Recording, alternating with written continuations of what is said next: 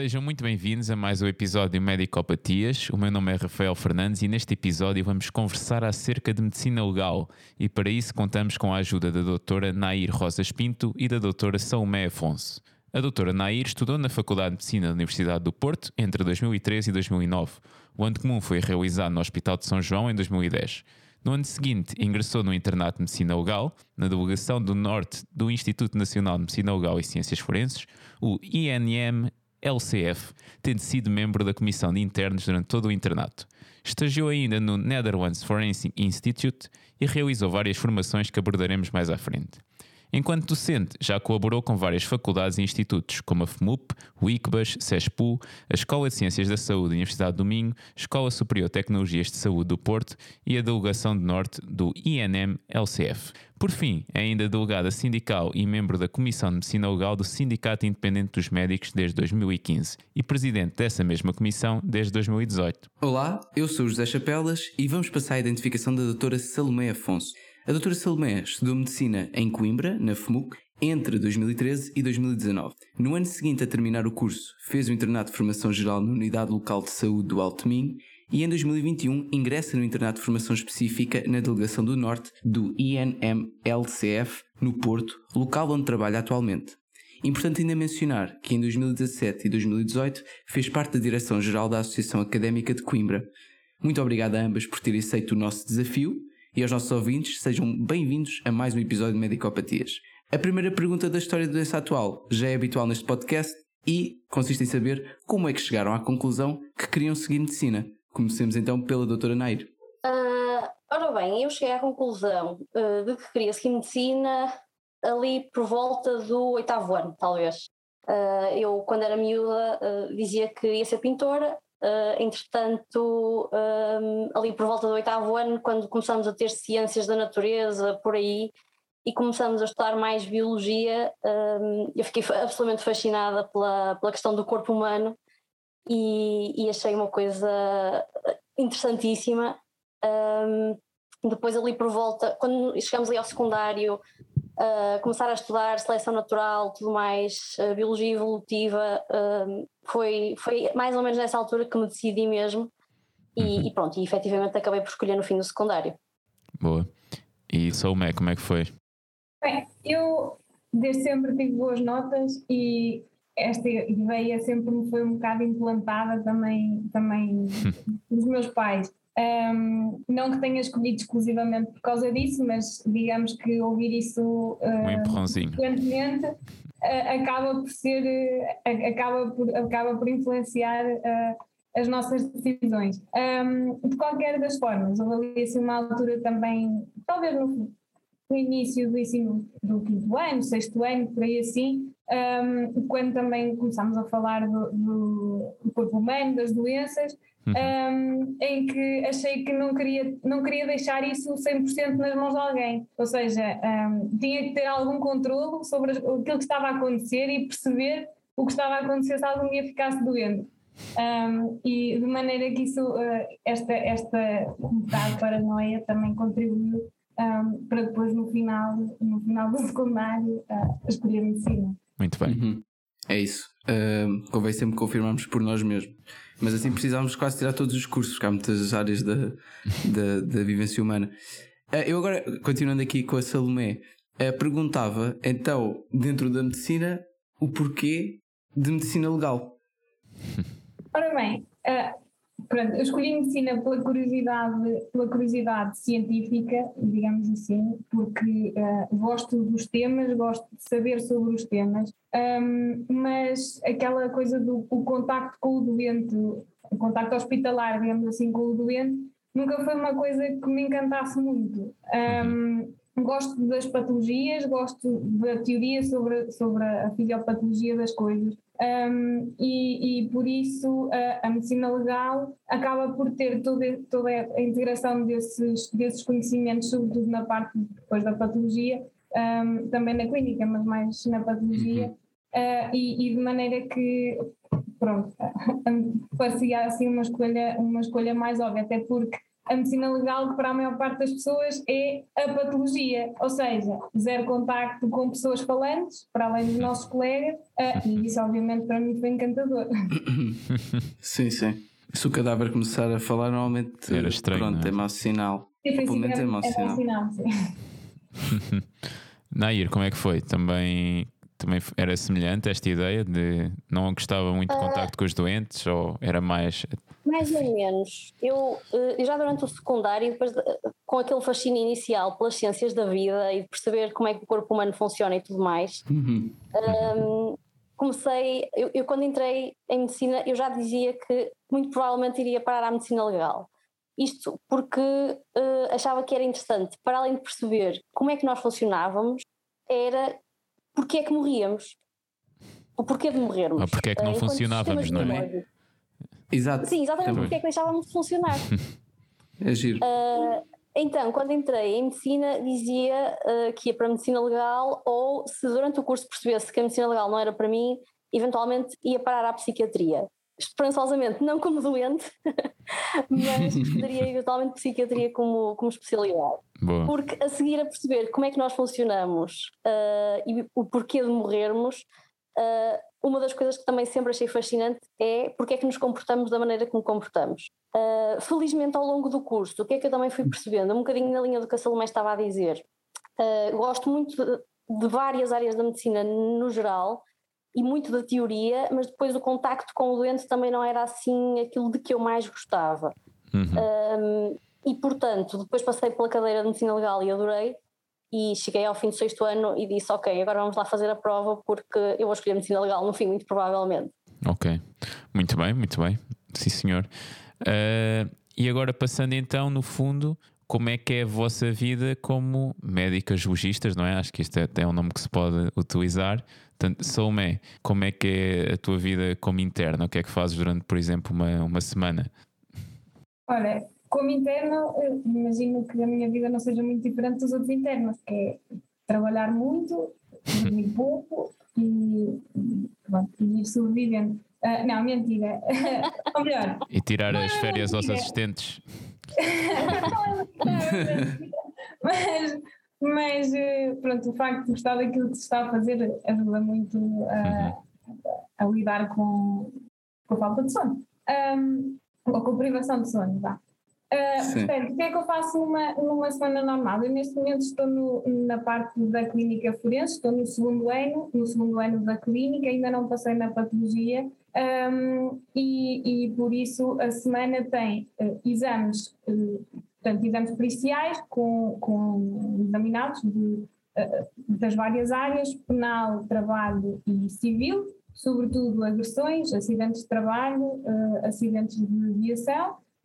Um, e depois algum tempo livre, com muitas aspas, que serve sobretudo para fazer os relatórios dessas, dessas avaliações. No fundo, eh, por exemplo, vá, se compararmos o, o que fazemos a uma consulta, hum, nas a grande diferença é que nas consultas escrevemos logo as nossas, as nossas notas e à partida não é para mais, não é para mais ninguém ler, ou quem for ler tem mais ou menos os mesmos conhecimentos do que, do que nós.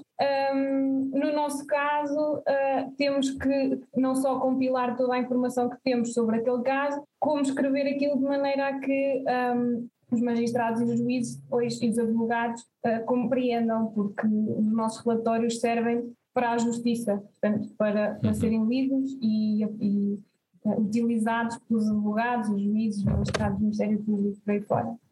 Ok. Ou seja, esse tempo, no fundo, é para, para fazer esses relatórios. Ok. Ok, eu, eu, eu agora se calhar aproveitava para perguntar também a diferença entre um exame e uma, e uma perícia, porque lá está, nós enquanto estudantes acabamos por não ter muito contacto com esta, com esta especialidade e acabam por ser coisas que, que, que, que ao não termos assim tanto contacto, a sua definição também é um bocadinho, também é um bocadinho difícil para nós de compreender. E agora se calhar eh, passava a palavra à doutora Nair eh, para nos explicar então esta diferença.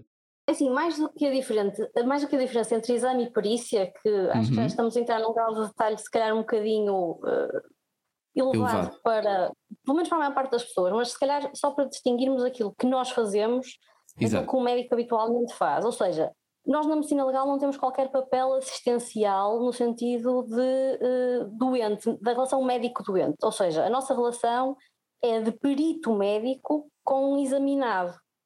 Um, portanto, aquele papel clínico uh, que a esmagadora maioria dos colegas tem, nós não temos. Portanto, nós não temos consultas. Aquilo que nós fazemos são exames periciais, que podem ser autópsias ou podem ser exames de clínica forense, um, e não temos qualquer intervenção terapêutica. Uhum. Uh, aliás, uh, nós por vezes assistimos pessoas, uh, avaliamos pessoas na clínica relativamente a quem percebemos que a situação até precisa de cuidados médicos que ainda não foram prestados e nós aconselhamos a pessoa, ok, olha, o senhor provavelmente tem o nariz partido, o senhor provavelmente tem aqui uma lesão que precisa de ser tratada, portanto sai daqui e o melhor é recorrer a um serviço de urgência hospitalar. Porque nós nem sequer, eh, nós não prescrevemos, nós não solicitamos exames complementares de diagnóstico com fins terapêuticos, a nossa intervenção é exclusivamente pericial e acho que nesse aspecto, uh, esse aspecto muito provavelmente é o mais, aquilo que mais nos diferencia relativamente ao resto dos colegas. Aliás, nós nem sequer trabalhamos para o Ministério da Saúde, nós trabalhamos uhum. para o Ministério da Justiça. Pois, não se podem uhum. queixar da Marta Temido, portanto, é essa a conclusão. Também temos muitas queixas na realidade, até porque não, não trabalhando para o Ministério da Saúde, muito daquilo que é a nossa carreira está dependente do que é aprovado para a saúde e, portanto, é uma grande confusão. Pronto, fica, fica para outro podcast, talvez, esses, esses tópicos. uh, Zé, Zé, tu ias, tu ias ir puxar qualquer coisa. Ou não? Uh, eu pá, é, é, tenho sempre algumas questões, como sabes. Uh, se calhar esta também é, é, um bocadinho específica, mas, mas eu também gostava de perceber a diferença entre clínica forense e patologia forense, se isto faz algum sentido perguntar. Faz, uh, não, sei se não tem sim, absolutamente nada a ver. Pode ser a Salomé responder, sim. Força, vamos força. a isso, vamos a isso, Salomé. Ainda que, ainda que para já a Salomé uh, ainda esteja, e, e se calhar também dizendo só isto, Uh, o nosso internato são quatro anos e são duas metades estanques, digamos assim. Portanto, o interno faz uhum. dois anos de clínica e dois de patologia, ou ao contrário, um, e daí uh, que a divisão seja bastante bem definida. Uhum. Uhum. Mas então agora. Pois, por isso é eu estava a perguntar. Sim, sim, sim, sim. Era, já agora vou só deixar a informação que um é 22 uh, meses e meio, ambos são de 22 meses e meio, no fundo, não é? é nessa, nessa clivagem. Sim, Sim, exato. Dá, dá os dois anos, tem um mês e meio de opcionais e, e outras coisas assim, mas sim. Um, ok, ok. Então, uh, portanto, a patologia forense, como eu estava a dizer há um bocado, a patologia forense no fundo é aquilo que toda a gente acha que nós fazemos. Que é a, a parte, a parte das, das autópsias e investigação de uh, mortes uh, violentas, suspeitas, etc. A clínica, um, mas vou deixar para a doutora Ney depois explorar mais essa parte. Uh, a clínica, que é, que é o estágio onde eu estou agora, uh, é onde, onde se faz avaliação de dano corporal em vítimas das mais variadas ocasiões de uh, uhum. agressões, por exemplo, um, violências domésticas ou agressões mais simples, zaragatas entre vizinhos, uh, espaço público, etc., desde que haja uma queixa por agressão. Um, aqui no Norte as pessoas são encaminhadas para serem vistas na medicina legal, um, para documentar lesões que tenham, etc.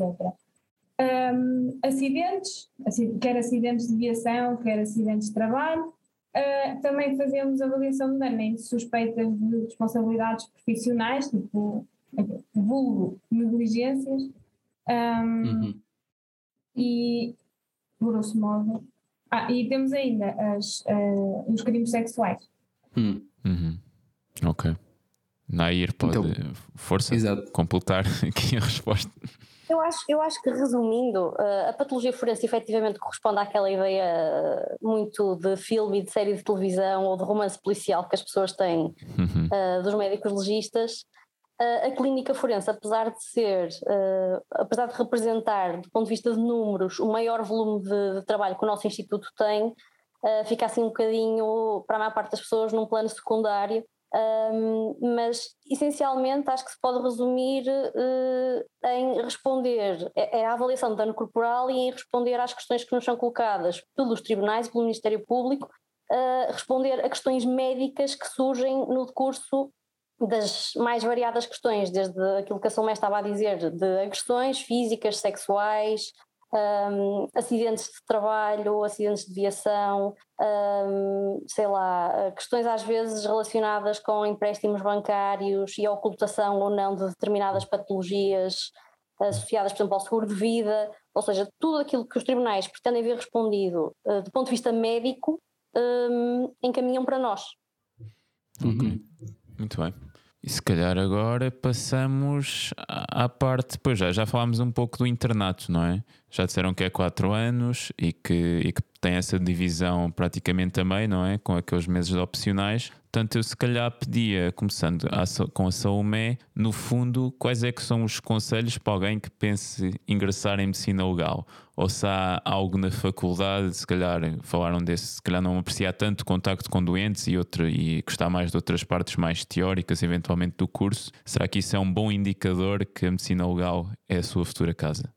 Diria que sim, diria que é sempre um bom indicador. Também não, não vou mentir, há, muita, há muitas questões relacionadas com, eh, por exemplo, legislação que podem não ser, que podem não ser eh, as mais chamativas, eh, uhum. diria. Pelo menos quando falavam disso na faculdade, a, a, minha perspectiva era sempre que, bom, se calhar eu vou conseguir contornar isso, não, não há de ser assim tão importante. Um, depois acabou por acontecer um bocado, um bocado como como a sopa, que é aprende-se a gostar. Um, e portanto, uh, não, e, e, obviamente depois também o facto, falando das coisas assim no ar, não é, não é obviamente, não é obviamente chamativo, mas percebendo depois que, para que é que isso serve, uh, isto é, e sobretudo, sobretudo na clínica, uh, faz muito sentido ler, ler leis e códigos para, tentar, para perceber onde é, que, onde é que se inserem, onde é que se insere o nosso trabalho, para que é que serve realmente o, o nosso trabalho. E isso é uma coisa que eu, é uma coisa que eu agora gosto muito um, e, que, e que acho muito importante, isto porque lá está, à semelhança de todas as especialidades, há uma, uma gigantesca fatia, felizmente, é? que é de rotina. Um, mas aquilo que encanta em todas as especialidades não é, não é o trabalho de rotina, é o resto, é aquilo em que podemos eh, fazer diferente. É, claro. é, isso que, é isso que nos estimula também a estudar mais e, e, e, a querer saber mais. E, e, acho que essa parte, no fundo, acaba por, por, por ser importante, perceber para que servem os, os nossos exames e não achar só, pronto, então vou fazer mais este relatório, que é igual a todos os outros, sem olhar para o, para o, para o contexto, para o contexto jurídico até em que aquilo se insere. Uhum. Ok. Eu, eu, eu, não sei se a doutora Nair queria acrescentar aqui alguma coisa a estes conselhos. Uh, acho que se vierem, ou seja, se vierem a pensar em escolher a especialidade, uh, lembrem-se primeiro, mais uma vez, de que não vão ter um papel terapêutico, embora o nosso, a nossa intervenção muitas vezes possa fazer muita diferença na vida das pessoas, uh, mas não num modo clínico. E por outro lado, lembrem-se que vão ter que escrever muito. Uh, porquê? É, que a maior parte das pessoas. Uh, sim, é muito computador e assim, todos nós trabalhamos enquanto estávamos nos hospitais, etc., muito no computador, mas é aquela situação de escrever um diário clínico, muitas vezes com abreviaturas e muito dirigido ao que importa, uh, e o doente sai da nossa frente e nós fechamos aquele diário clínico e passamos para o seguinte.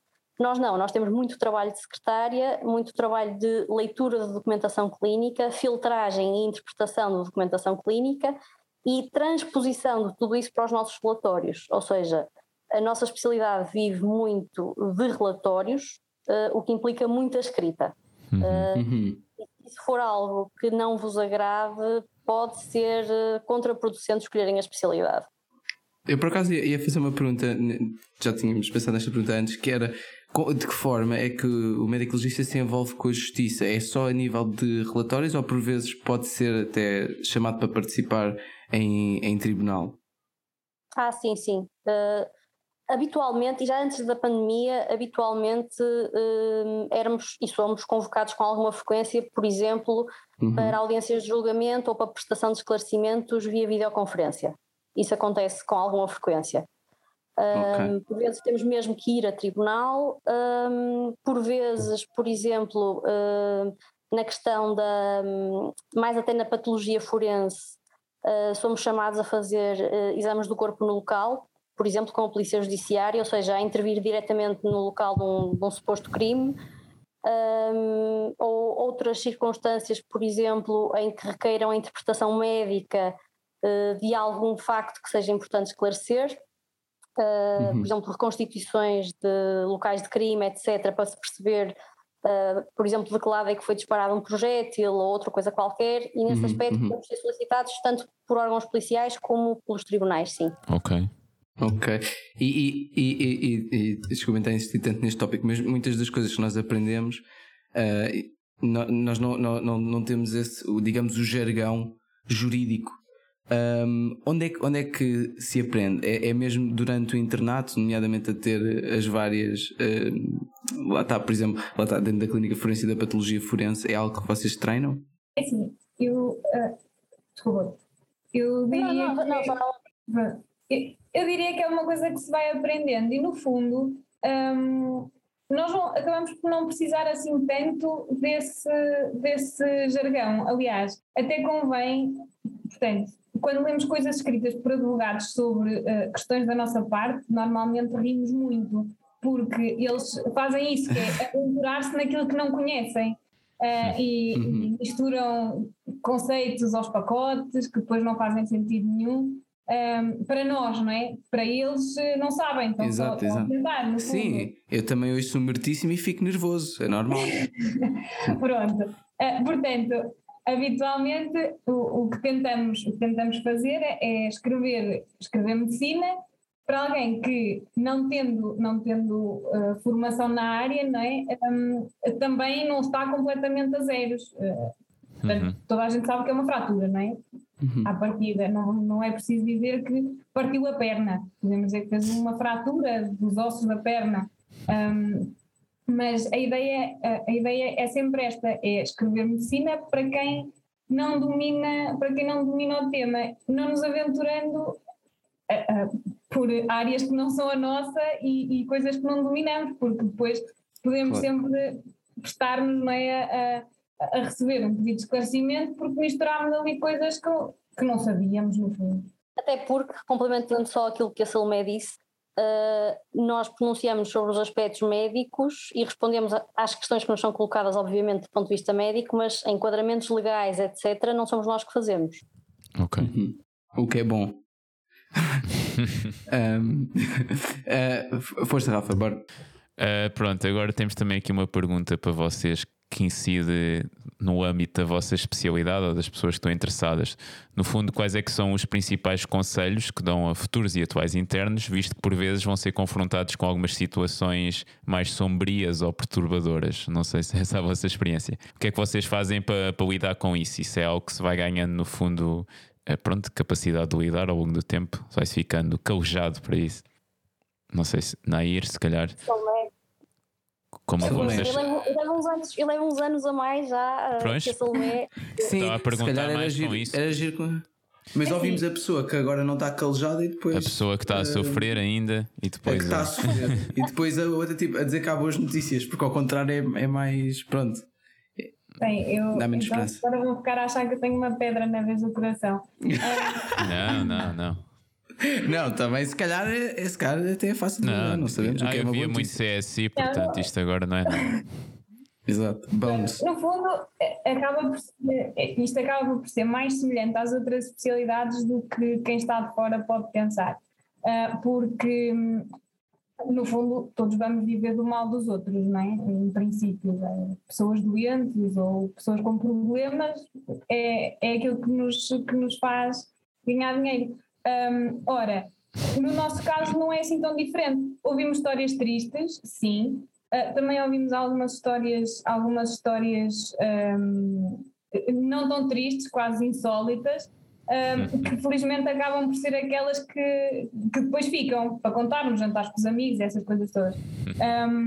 as histórias tristes uh, é uma questão de é uma questão de hábito, obviamente, e de uh, compartimentalizar e, e, um bocado uh, distanciar-nos uh, daquela situação, porque uh, temos que, no fundo, também, também ajuda o facto de não termos nenhuma intervenção terapêutica, que é, no fundo, nós temos que descrever o que é que aconteceu naquela situação e, e, e pronto, e está. E, e, não podemos, à partida, fazer muito mais. Fazemos o nosso trabalho, referenciamos para quem tivermos que referenciar, um, etc, etc, mas de resto acaba ali e de maneira que ao fim de, ao fim de algum tempo, ao fim de uma manhã de penais de segunda-feira, com, uh, sei lá, 10 ou 15 vítimas de violência doméstica, uma pessoa consegue, um, pronto, a dada altura é só mais uma pessoa. Para nós, não é? Para a própria pessoa, obviamente que não é, mas para nós também é importante que assim seja, porque se levarmos todos esses maus para casa, depois fica complicado dormir à noite. Muito bem. Uma boa perspectiva. Sim, eu, eu, concordo, com, concordo com a perspectiva da Salomé. Eu acho que é uma questão não de despersonalizar completamente, uh, e porque nós lidamos com o que há de pior do ponto de vista. Uh, em termos sociais, nós lidamos com, com morte, nós lidamos com crime, nós lidamos com vítimas de acidentes, uh, e, e são situações que muitas vezes, do ponto de vista emocional, se nós não conseguirmos compartimentalizar, tal como a Salomé disse, se nós não conseguirmos compartimentalizar o trabalho, eh, a nossa saúde mental vai ressentir-se fortemente. E, portanto. Ainda mais. Ainda mais.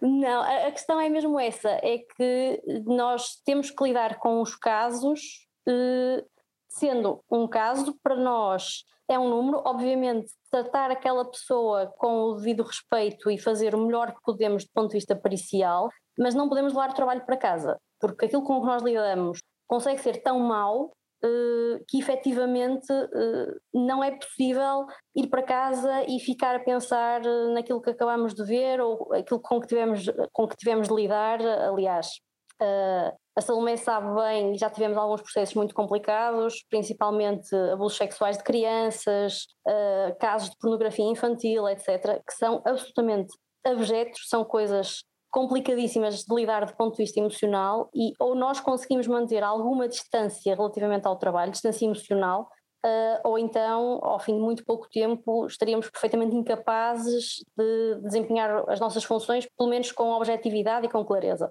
Portanto, uh, manter empatia com os examinados, sim, uh, mas é isso mesmo, ou seja, é manter a relação pericial dentro de moldes muito bem definidos e tentar manter a parte emocional o mais possível longe. Muito bem, é uma, uma certa distância emocional para nos preservarmos a nós mesmos. Um, pronto, e agora sim, daqui deste tema pesado, uh, perguntava se dentro da vossa especialidade há algum tipo de diferenciação, nomeadamente em clínica forense ou mais patologia forense, ou se é sempre uma, uma espécie de, de mistela com que têm de lidar e depende muito do volume de trabalho e da situação. Um, não sei se agora, se calhar, a Salomé. Eu se calhar passava esta, passava esta para Muito a Nair. bem. Portanto, em, em 50% de probabilidades, errei. Força, Nair. É assim, uh, o que é que acontece? Quando nós acabamos a especialidade, obviamente estamos aptos e devemos estar mais do que aptos a, a trabalhar nas duas valências. A realidade atual é de que quem fica a trabalhar nas três delegações, porque nós temos três delegações, portanto Porto, Coimbra e Lisboa, Norte, Centro e Sul, quem fica a trabalhar nas delegações habitualmente fica uh, afeto apenas a uma das valências. Portanto, eu neste momento estou uh, no Porto e estou a trabalhar só uh, na clínica forense. Relativamente aos colegas que vão uh, trabalhar para gabinetes médico-legais, uh, sei lá, no Norte temos gabinetes em Santa Maria da Feira, Guimarães, Penafiel, etc. Uh, eh, esses colegas, os gabinetes são locais com uma dimensão muito mais reduzida, quer em termos de recursos humanos, quer em termos de espaço, e os colegas que estão a trabalhar em gabinetes habitualmente desempenham as duas funções, portanto, sendo especialistas em gabinetes, habitualmente mantêm tanto as autópsias como os exames de clínica forense. Muito bem. Muito bem. Mas sim, uh, voltando um bocadinho ao início, uh, a diferenciação que há habitualmente e uh, escolhendo as pessoas, ou podendo escolher ou sendo afetas a uma, de, a uma das unidades funcionais de clínica ou de patologia, acabam por trabalhar mais nessa área do que na outra, sim. Muito bem. Se calhar agora, Zé, o que é que achas de passarmos ao, ao futuro? Sim, também, também é parte Vamos a isso. já, já nos deram aqui alguns conselhos, mas quais é que são assim os desafios da medicina legal no futuro? Acham, por exemplo, falam que a radiologia pode um dia ser substituída pela inteligência artificial e esses papões todos. Acham que a perícia de um médico legista alguma vez pode vir a ser eh, posta em causa? Salomé, queres dar a tua opinião? Salomé também não vai dizer que não não. vai dizer que não, não é? Porque senão não tinha ido para outro internato. Exato. Não, eu, eu, eu diria que à partida, o, à partida o nosso emprego está seguro, vai sempre ser necessário, não é? Como, como toda a gente me disse sempre que eu dizia que queria escolher medicina legal, dizia pronto, olha, trabalho nunca está de faltar, mortes há de sempre haver. Ah, então é contra, és contra o aumento da esperança média de vida, é isso? Um, Depende brincar. se for a eu- Não, um, pronto, acho que o, o nosso trabalho e, e, portanto, estamos em Portugal, não é? Trabalhamos para a justiça. Uh, acho muito difícil sermos substituíveis uh, na medida um, em que o nosso trabalho, no fundo, é, é, é- é explicar uh, dano corporal, no fundo, pronto, um, e medicina um, para que a justiça possa funcionar.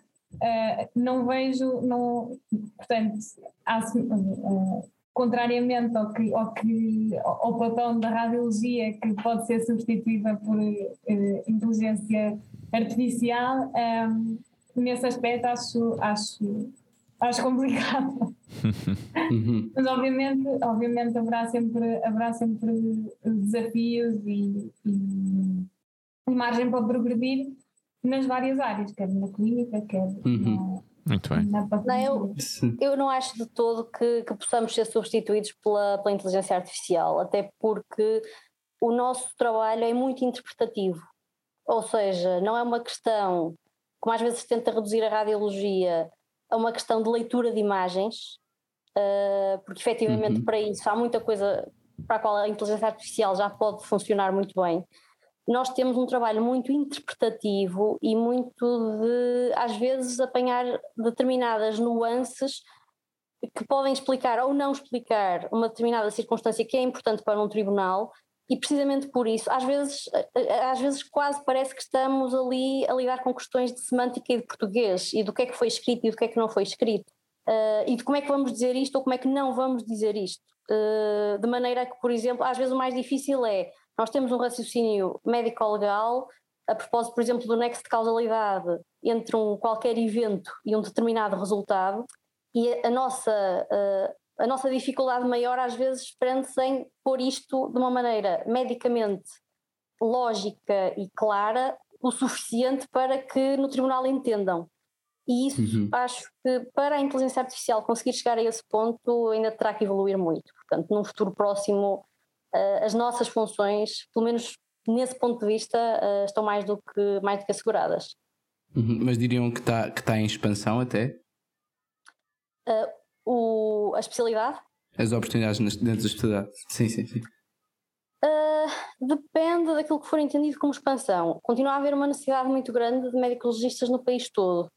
Só que, como historicamente uh, nós sempre fomos muito poucos, a nossa capacidade de formação também acaba por estar um bocadinho, um bocadinho limitada. Uhum. E só nos últimos anos é que começamos a conseguir ter uh, já um número razoável de colegas para formar novos internos e que depois comecem também a preencher os gabinetes, porque até, até há, sei lá, uh, eu, por exemplo, quando eu entrei, no ano em que eu entrei na especialidade, entramos quatro internos a nível nacional. Agora já vão entrando, sei lá, uns 10 por ano, às vezes 12 por Uhum. ano, por aí. Uh, mas isto porque também temos muita falta de recursos formativos. Pois. Uh, E já houve também, por sua vez, uh, colegas que foram saindo, ou porque reformaram, ou, por- ou porque se reformaram, ou por outra coisa qualquer, e portanto uh, temos ainda uma carência muito grande de recursos humanos. Nesse aspecto ainda há margem para, para expandir, sim. Ok. Muito bem. Não sei se a Salomé quer acrescentar alguma coisa ou se tem a mesma opinião. Então, se calhar avançamos para os, para os antecedentes pessoais, não é? Terminando aqui a, a nossa história da doença atual, que foi muito interessante para todos nós, especialmente para a Sara, que sempre quis ser médica legista. E continuamos agora, se calhar, aqui com, com a Salomé. Acho que vou passar à Salomé, já que ela não quis responder à pergunta.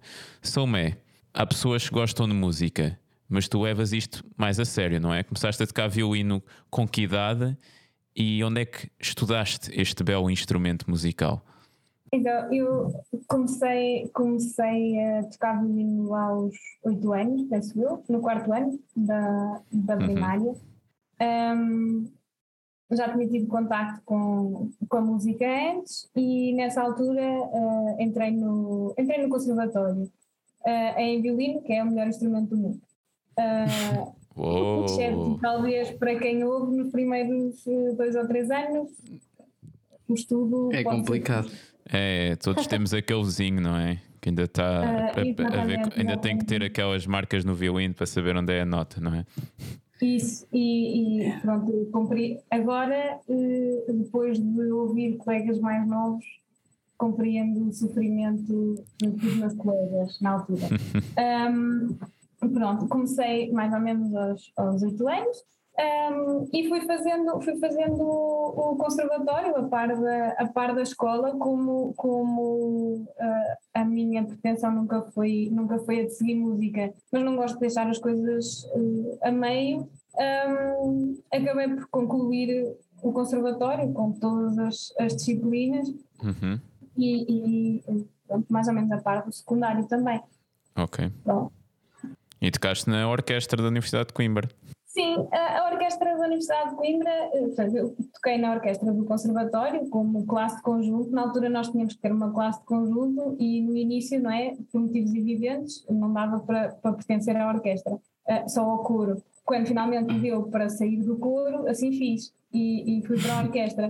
Uh, a orquestra é uma, é uma experiência espetacular porque Portanto, é tocar o nosso instrumento, mas ao mesmo tempo não estamos, não estamos sozinhos, tem o feedback dos, dos outros colegas, acaba por ser, acaba por ser mais, mais aconchegante, digamos. Uh, então fui tocando sempre na orquestra do conservatório, mesmo depois de sair nos primeiros anos, continuei a ir uh, a alguns ensaios, porque é uma coisa que é uma coisa que gosto. E depois surgiu a orquestra da Universidade de Coimbra que no fundo eh, não sendo uma coisa tão uh, regular digamos assim não tinha a obrigatoriedade de ir a ensaios todas as semanas era por estágios um, era mais fácil de, de, conciliar com tudo aquilo que tinha para fazer quer na faculdade, depois os estágios também calhavam, por exemplo, na altura do início do semestre, em que não, não havia tanto trabalho acumulado, etc. Então uhum. era mais fácil, era uma semana ou duas semanas e depois fazíamos um, um concerto e, e foi, foi muito uhum. bom para poder manter, para poder manter esse,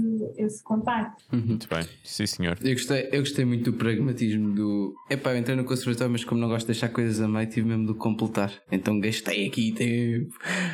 Um... Aquilo chega a uma altura, chega a uma altura em que a coisa se torna realmente séria.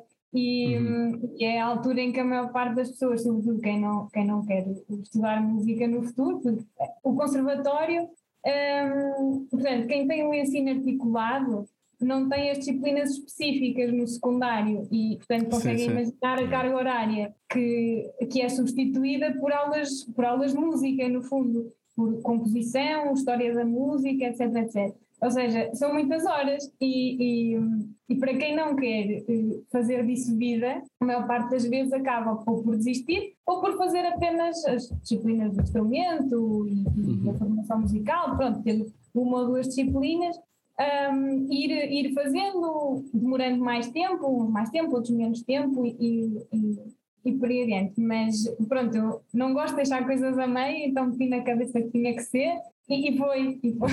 não, não, vou, não vou mentir, não foi fácil.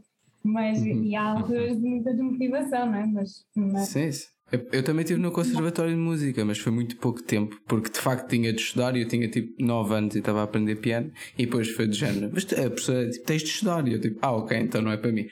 Um, mas pronto, também é uma conclusão que se pode chegar, é legítima. Um, claro, ainda claro, aqui claro. no âmbito, no âmbito das, das artes, agora passava aqui para uma pergunta para, para a doutora Nair. Um, que lá está, também tinha uma paixão artística, apesar de ter sido um plano que nunca passou do amadorismo. Uh, o gosto pela pintura e pelo desenho sempre lá estiveram.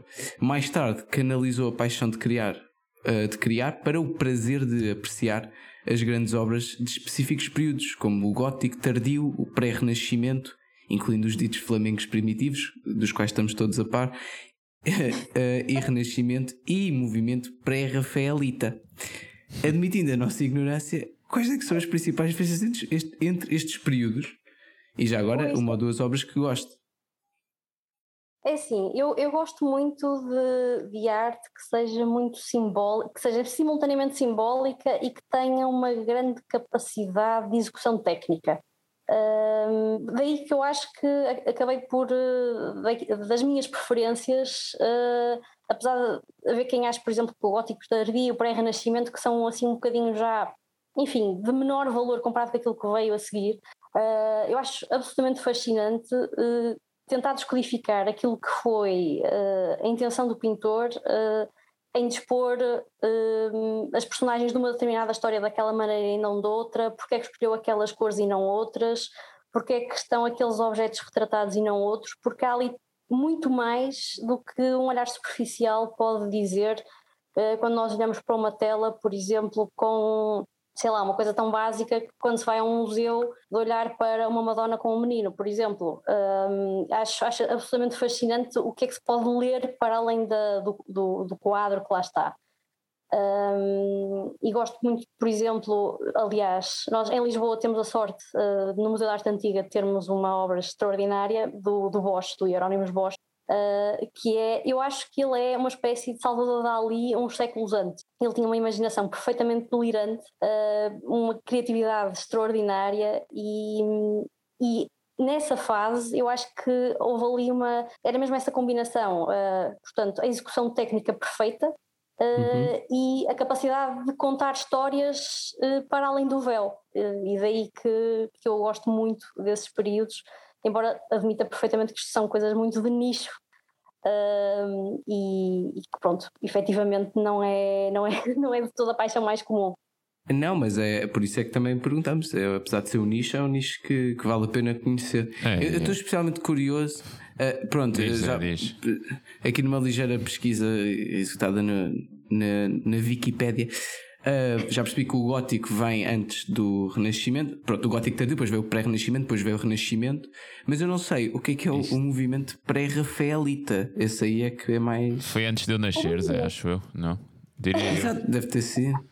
Há ali uma Sim. irmandade pré-rafaelita ali no, no século XIX uh, que acaba por se criar uh, como movimento. Porque ali no fim do século XIX começamos a ter pessoas a querer experimentar mais, a querer quebrar com regras, uh, depois ali já na transição para a entrada no século XX, em que efetivamente os cânones acabam por ser destruídos e as pessoas ganham muito mais liberdade uh, nesse aspecto. E há ali uma irmandade muito interessante uh, que tem, enfim, a maior parte dos membros estão ali no, no, no Reino Unido, ali em Inglaterra, e que defende, por sua vez, um regresso aos valores clássicos uh, aos valores uh, do Renascimento e daí intitulam-se pré-rafaelitas no sentido é, como uma referência ao Rafael, Rafael pintor e artista do Renascimento. Ou seja, hum. eles estão numa corrente que já nos vai levar ali ao modernismo do século XX, uh, mas fazem uma contracorrente de regresso aos valores clássicos. Ok. Okay. Por acaso dá para perceber perfeitamente. Boa, ótima explicação. Eu que estou completamente a leste percebi. Um, uh, mas pois, mas não, não tem nada a ver contigo, Rafa, é um bocado triste. Pois mas não, força, força. Pode ser que Epá. haja um movimento de pré-podcast. Sim, agora não sei perguntar qual é que era assim, o preferido da, da Soulmé, mas acho, mas acho que também não, não parece área de, de maior. De, de eleição. De eleição. Portanto, se calhar. Não, uns... é, não. não, não. a minha ignorância nesse, nesse campo. Muito bem, muito bem.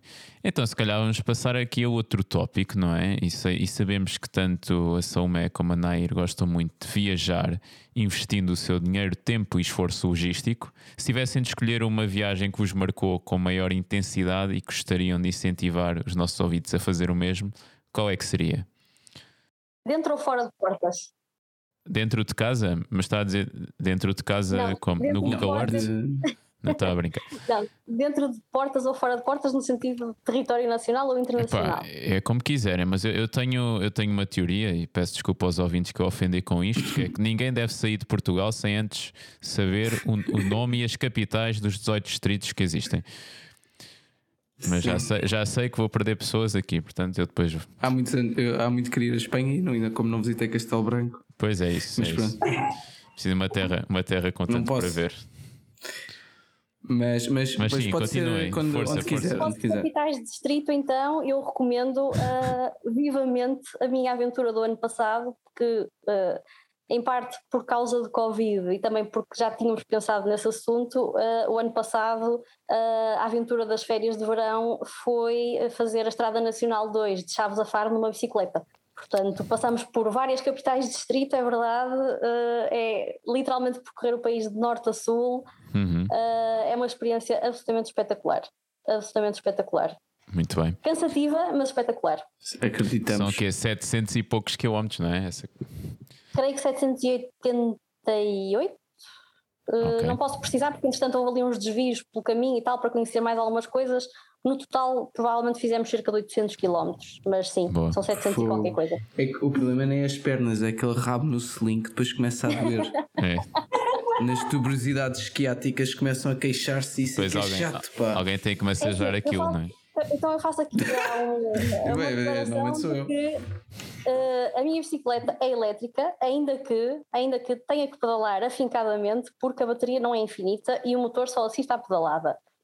Ah, E ainda para mais fomos só com bicicleta e dois alforjes, portanto, efetivamente tínhamos que ter ali tudo aquilo que precisávamos para fazer os quase 800 km. Ah, mas sim, eu acho que o principal problema é passar várias horas em cima de um selim ah, durante vários dias consecutivos, ah, mas mesmo Fogo. assim tornaria a fazê-lo. Muito bem, fica aqui a dica para os, para os nossos ouvintes. Salomé, não sei se tens alguma viagem específica. Ah, dentro de portas ou fora de portas? Epá, eu já, eu já não. Eu, Se quando calhar- quiserem. se calhar Na fronteira, agora- olha, na fronteira. Exato, Olivença. Mas, eh, mas pode ser se calhar fora.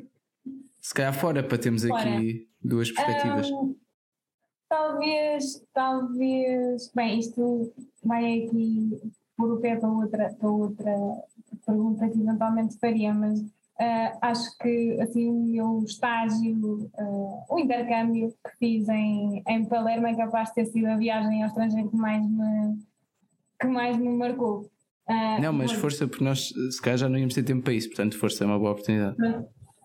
É Assim, enquanto, enquanto intercâmbio, obviamente que é sempre uma oportunidade de enriquecimento curricular e profissional, etc., conhecer outras, outras realidades, na altura clínicas, obviamente, Ahm, mas também eh, ter eh, uma experiência, não digo semelhante, mas o mais próximo possível de um, de um Erasmus, sem ser eh, um Erasmus, que era uma coisa que a mim me assustava um bocado, de pronto, ir tanto tempo para fora e- e ter que fazer cadeiras e assim, depois Uhum. eh, se calhar ter que estudar mais ou estudar menos e ter eh, piores notas e depois chegar cá e querer melhorar tudo, pronto. Então Uhum. eh, o intercâmbio foi assim uma, uma boa solução de compromisso, porque era no verão ehm, e, e descobri uma cidade extraordinária. ehm, o intercâmbio lá é super acompanhado pelos colegas de lá, ou seja, tínhamos sempre um grupo gigante de italianos que estão malucos, mas tomavam conta de nós, dentro do,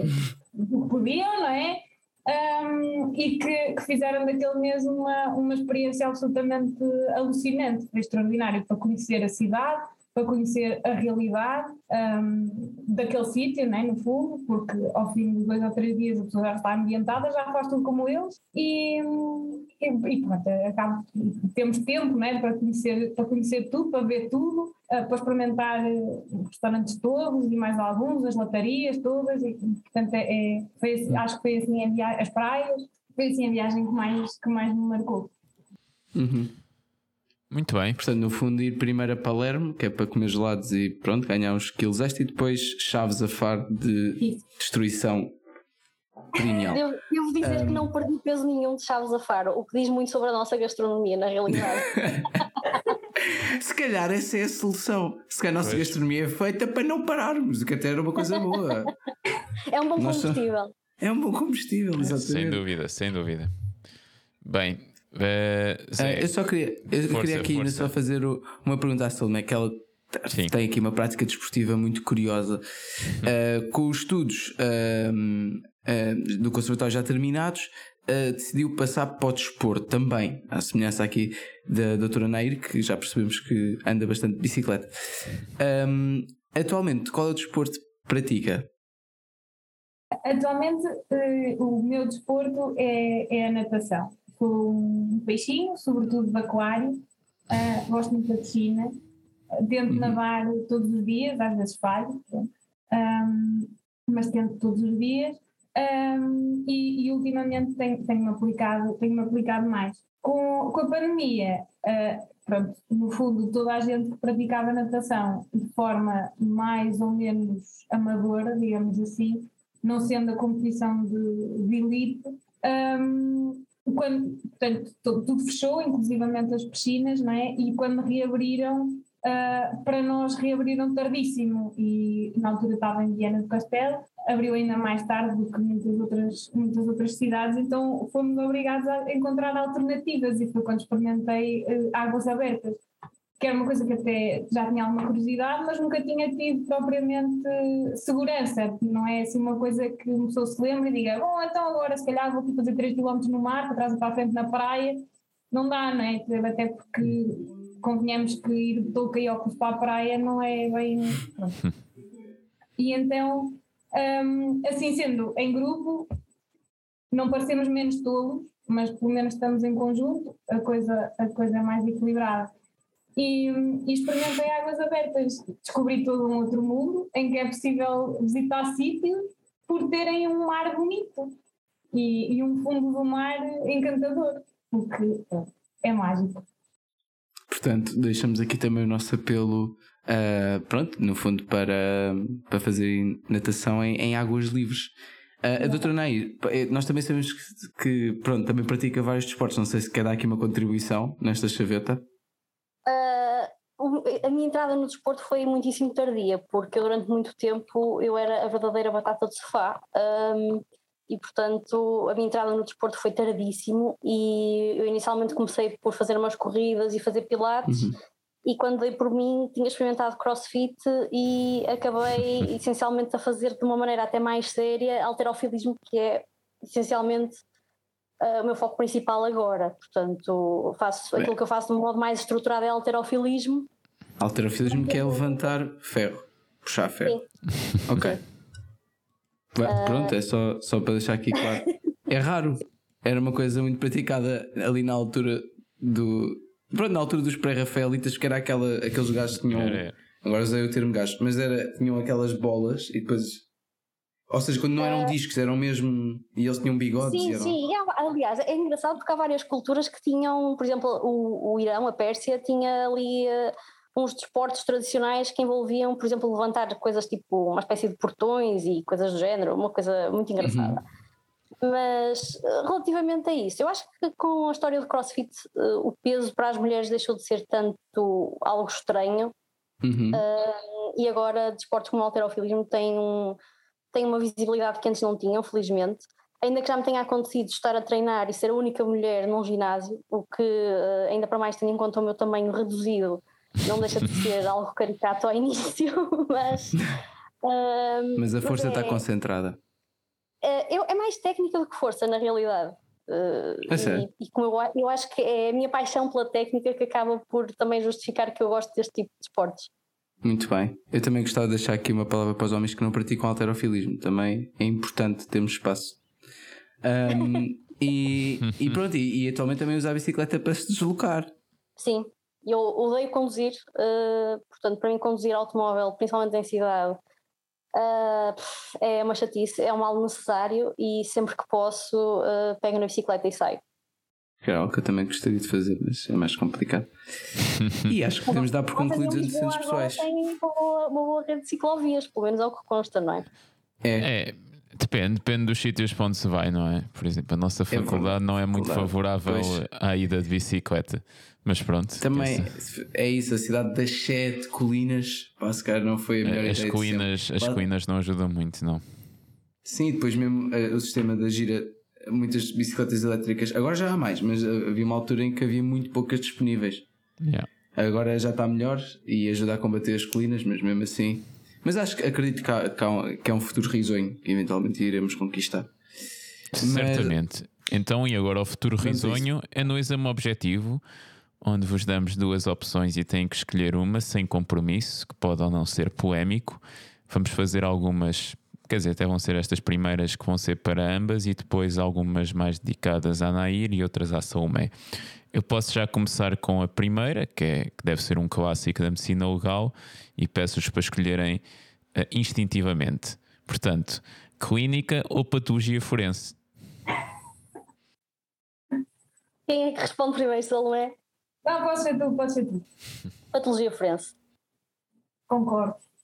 Apesar de ainda não ter passado por lá e de estar a gostar muito da clínica, vou sublinhar, continuo a ter escolhido pela patologia. Pois. Quem sabe pode ser uma grande ilusão. Não Na parece. clínica, muito bem. Na clínica os falam é mais chato. Eu, eu, eu agora ia aqui para uma pergunta ahm, também dirigida a ambas. Ah, genética e biologia forense ou toxicologia forense? Toxicologia forense. Toxicologia. Muito bem. Muito bem. Essa bela cadeira que eu tive na faculdade. Eh, agora, para Nair. Bem, complicada esta. O beijo de Judas de Giotto ou a criação de Adão de Miguel Ângelo? A criação da Miguel Ângelo. Ok. Miguel Ângelo era, era, foi das maiores mentes que a humanidade já produziu, sem dúvida. Muito bem. Sim, estamos aqui, se calhar, temos de valorizar a mãe dele também, em parte, mas sim, mas a humanidade, não sei todo. E eu era, eu era pré-Rafaelito ou não? Ah, nesta altura ainda não havia pré-rafaelitas, na realidade, Ah, mas eles eram mais ou menos contemporâneos. Ok, muito bem. Força Zé. Uh, doutora Salomé, Coimbra ou Porto? Ui, Essa, essa vai doer. fogo. E agora? Ah, depende. Esta, esta dá sempre, não é? Dar dá, mas não é o intuito. É assim, o meu, o meu conselho é escolher um e depois não diga às pessoas de Coimbra ou do Porto que o podcast É, saiu. Manda só para metade. Pois, pois, tem que ser, não é? Ah, Neste momento diria Porto. Pronto. ok, ok. A francesinha, a francesinha é muito aliciante. Sim. E neste momento diria que o Porto tem mais para explorar do que Coimbra, que já conheço tudo. Mas Coimbra será sempre casa. Portanto, Muito bem. Um abraço para Coimbra, aqui do Medicopatias. Uh, continuamos agora com a Nair, agora noutro, noutras temáticas, ficção ou divulgação científica? Tenho que escolher uma das duas. Sim, Uhum. Ah, eu acho que essa foi a mais difícil até agora, na realidade. Ui, Ah, não sabe o que é que vem a ficção. seguir. Ficção, Apesar de tudo, talvez ficção, sim. ok. Para sonhar um bocadinho. Força Doutora Zé. Salomé, nadar no rio ou no oceano? no oceano. No oceano, ok. É mais temperadinho. Depende do oceano, não é? Ah, e depende do rio. E depende do obviamente. rio. Mas eh, habitualmente o, o mar costuma ser mais transparente, apesar de ser um bocadinho mais frio, costuma ser um bocado mais transparente e, e mais interessante. Muito bem. Agora, para a Nair, esta será que é complicada? Movimento pré-Rafaelita ou pré-Joselita? Para Rafaelito. Ei. Ah, não, é, é uma boa notícia, é uma boa notícia, porque é antes de Rafael. O pré-Joselita, pré-Joselita quer-me parecer que será uma corrente já pós-moderna e, portanto, já não é Exato. muito a minha, a minha orientação preferida. É pá, é que podíamos ter salvo esta dizendo Ah, o pré-Rafael, até porque é antes de Rafael. Mas pronto, agora pronto, foi mesmo a tirar para debaixo do, do caminhão. Ahm, eu, eu vou agora perguntar ahm, à doutora Salomé: Caprice número 24 ou concerto número 1 de Paganini? O capricho. O capricho. Capricho, ok. Capricho, muito bem. Um clássico. Um cl- Bem, Uhum. Agora, ó Zé, esta meteste aqui uma coisa nova, não é? Desta vez vamos terminar o exame objetivo com duas perguntas de resposta aberta relativamente a termos pouco conhecidos apresentados pelas nossas convidadas em comunicações prévias e que ainda estão por esclarecer. A minha primeira pergunta é para a Nair e é, pá, eu não conhecia, tive de ir ver à internet, confesso, mas também sofro disto. O que é que significa o termo nipónico Tsundoku? Ah, isso, isso foi algo foi um conceito que eu descobri há uns anos e quando o descobri uh, achei que resumia grande parte da minha vida numa só palavra e que é uma tendência uh, para comprar livros compulsivamente e acumulá-los sem ter tempo de os ler. Uh, que é algo que, que, já me acontece, sei lá, quase desde que eu me conheço na realidade. Então, um, eu, os livros são um, uma das minhas razões, a que eu chamo de felicidade portátil, uh, e adoro ler desde miúda, só que a conclusão é que eu chego é que nunca na minha vida vou ter tempo de ler tudo o que quero. Uh, não compro tudo o que quero, mas mesmo assim uh, não tenho tempo para ler tudo o que tenho em casa. E ainda assim, sempre que eu tento dizer a mim própria só vais comprar mais livros depois de ler os que aqui tens, é impossível. Portanto, o Tsundoku, o Tsundoku, a acumulação de livros por todo o lado, em quase todas as divisões da casa, um dia à espera, muito pacientemente, serem lidos. Uh, pronto, é, eu achei a palavra em si uma palavra perfeita para definir uh, aquilo que me acontece na realidade já há muito tempo. Muito bem. Zé, faz a próxima. Eu, eu obrigado pela, pela explicação. Sim, uh, doutora Salomé, o que é uma curva braquistócrona? Ah, eu gosto dessa. então, um, contextualizando, antes de escolher medicina, tive uma, uma, uma passagem uh, por Olimpíadas de Matemática que me permitiram conhecer uma boa parte, uma boa fatia dos amigos que tenho hoje que são muito, muito nerds, ainda mais do que eu.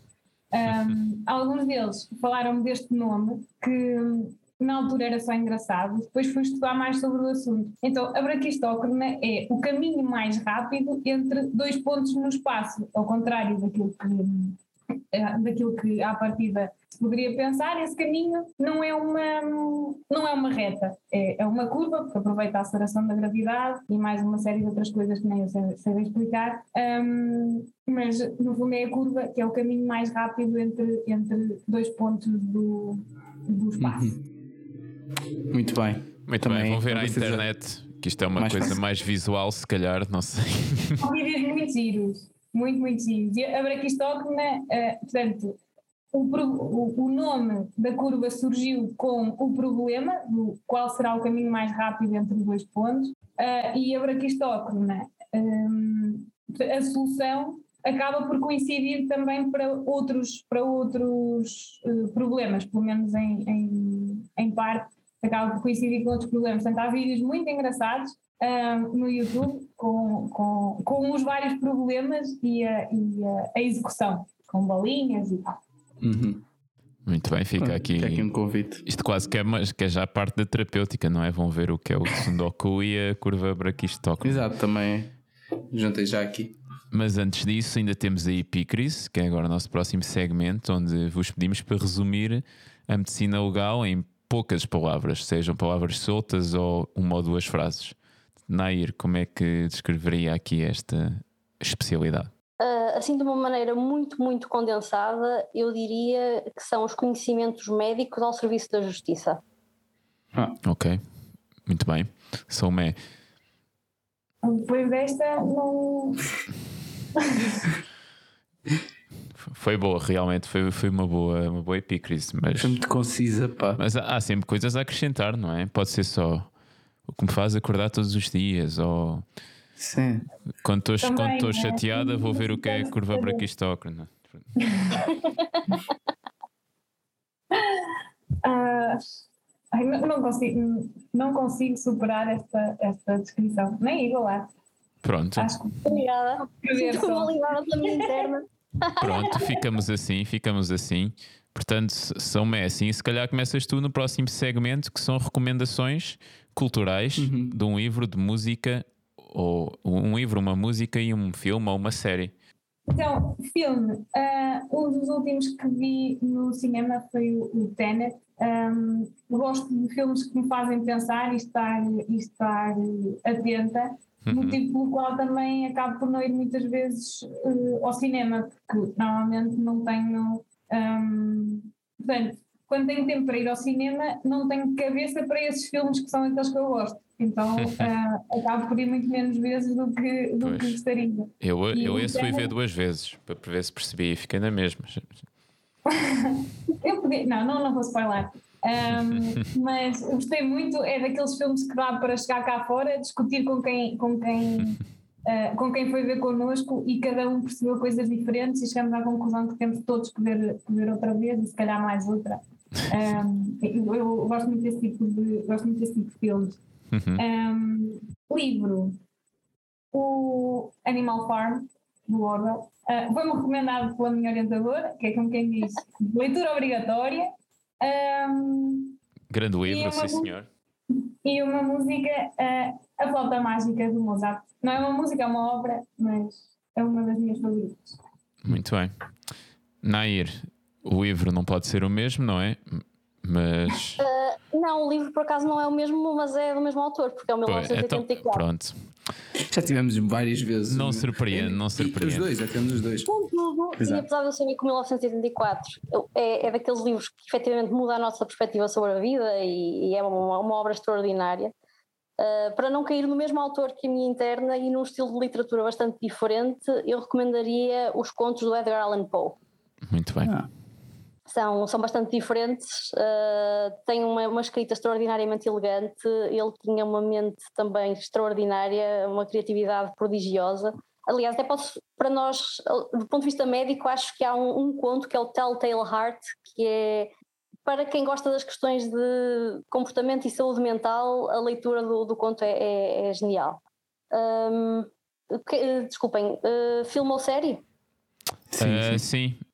Uh, eu tenho tentado, na realidade, e um bocadinho na, na sequência da, daquela questão do Tsundoku e de acumular livros uh, até ao infinito, eu tenho tentado manter um bocadinho afastada de ecrãs. Uh, portanto, eu já nem me lembro da última série que consegui acompanhar, é, o que é uma vergonha, ou não, não sei.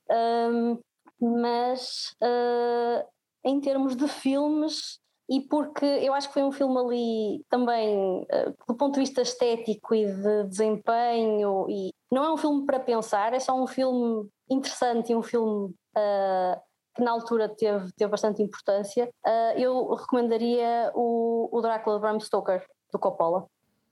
Ok. Uh, provavelmente quando o filme saiu vocês ainda não eram nascidos. Não conheço, mas não é... Conheço. é... Era, era para Rafaelite e para Joselite. Era, era, pois, certamente. Uh, por acaso, não, mas a estética de buscar alguns elementos da Klimt, o que também é muito giro. Um, e é uma adaptação razoável do ponto de vista de fidelidade do argumento ao, ao romance de Bram Stoker. Portanto, é, é um bom filme. Gostei do razoável, mais vale ir ao Não, é tem umas liberdades de argumento que são compreensíveis e, pronto, e, e tem umas interpretações muito boas, principalmente do Gary Oldman e do Anthony Hopkins, portanto, vale muito a pena. Muito bem. Uh, e ah, música? Música. Música recomendo Recomendo o melhor álbum de sempre, uh, que é o álbum, uh, um álbum de Moon Sorrow chamado Haviteti, que é uma banda finlandesa de Viking Metal, portanto uhum. é outro nicho. É, é um álbum absolutamente brilhante e é uma hora de música sublime e recomendo muito. Muito bem, como é que se chama o álbum? Não percebi o nome. Haviteti. A banda chama-se Moon Sorrow. Sim, sim. Haviteti é finlandês. Muito bem. Uhum. É assim a primeira recomendação que temos no género, acho eu. Acho eu. Pá, ainda bem, ainda bem claro, que é para, acho bem, acho para aumentarmos o aspecto. Claro, ir de Mozart um... é isto, estamos muito bem.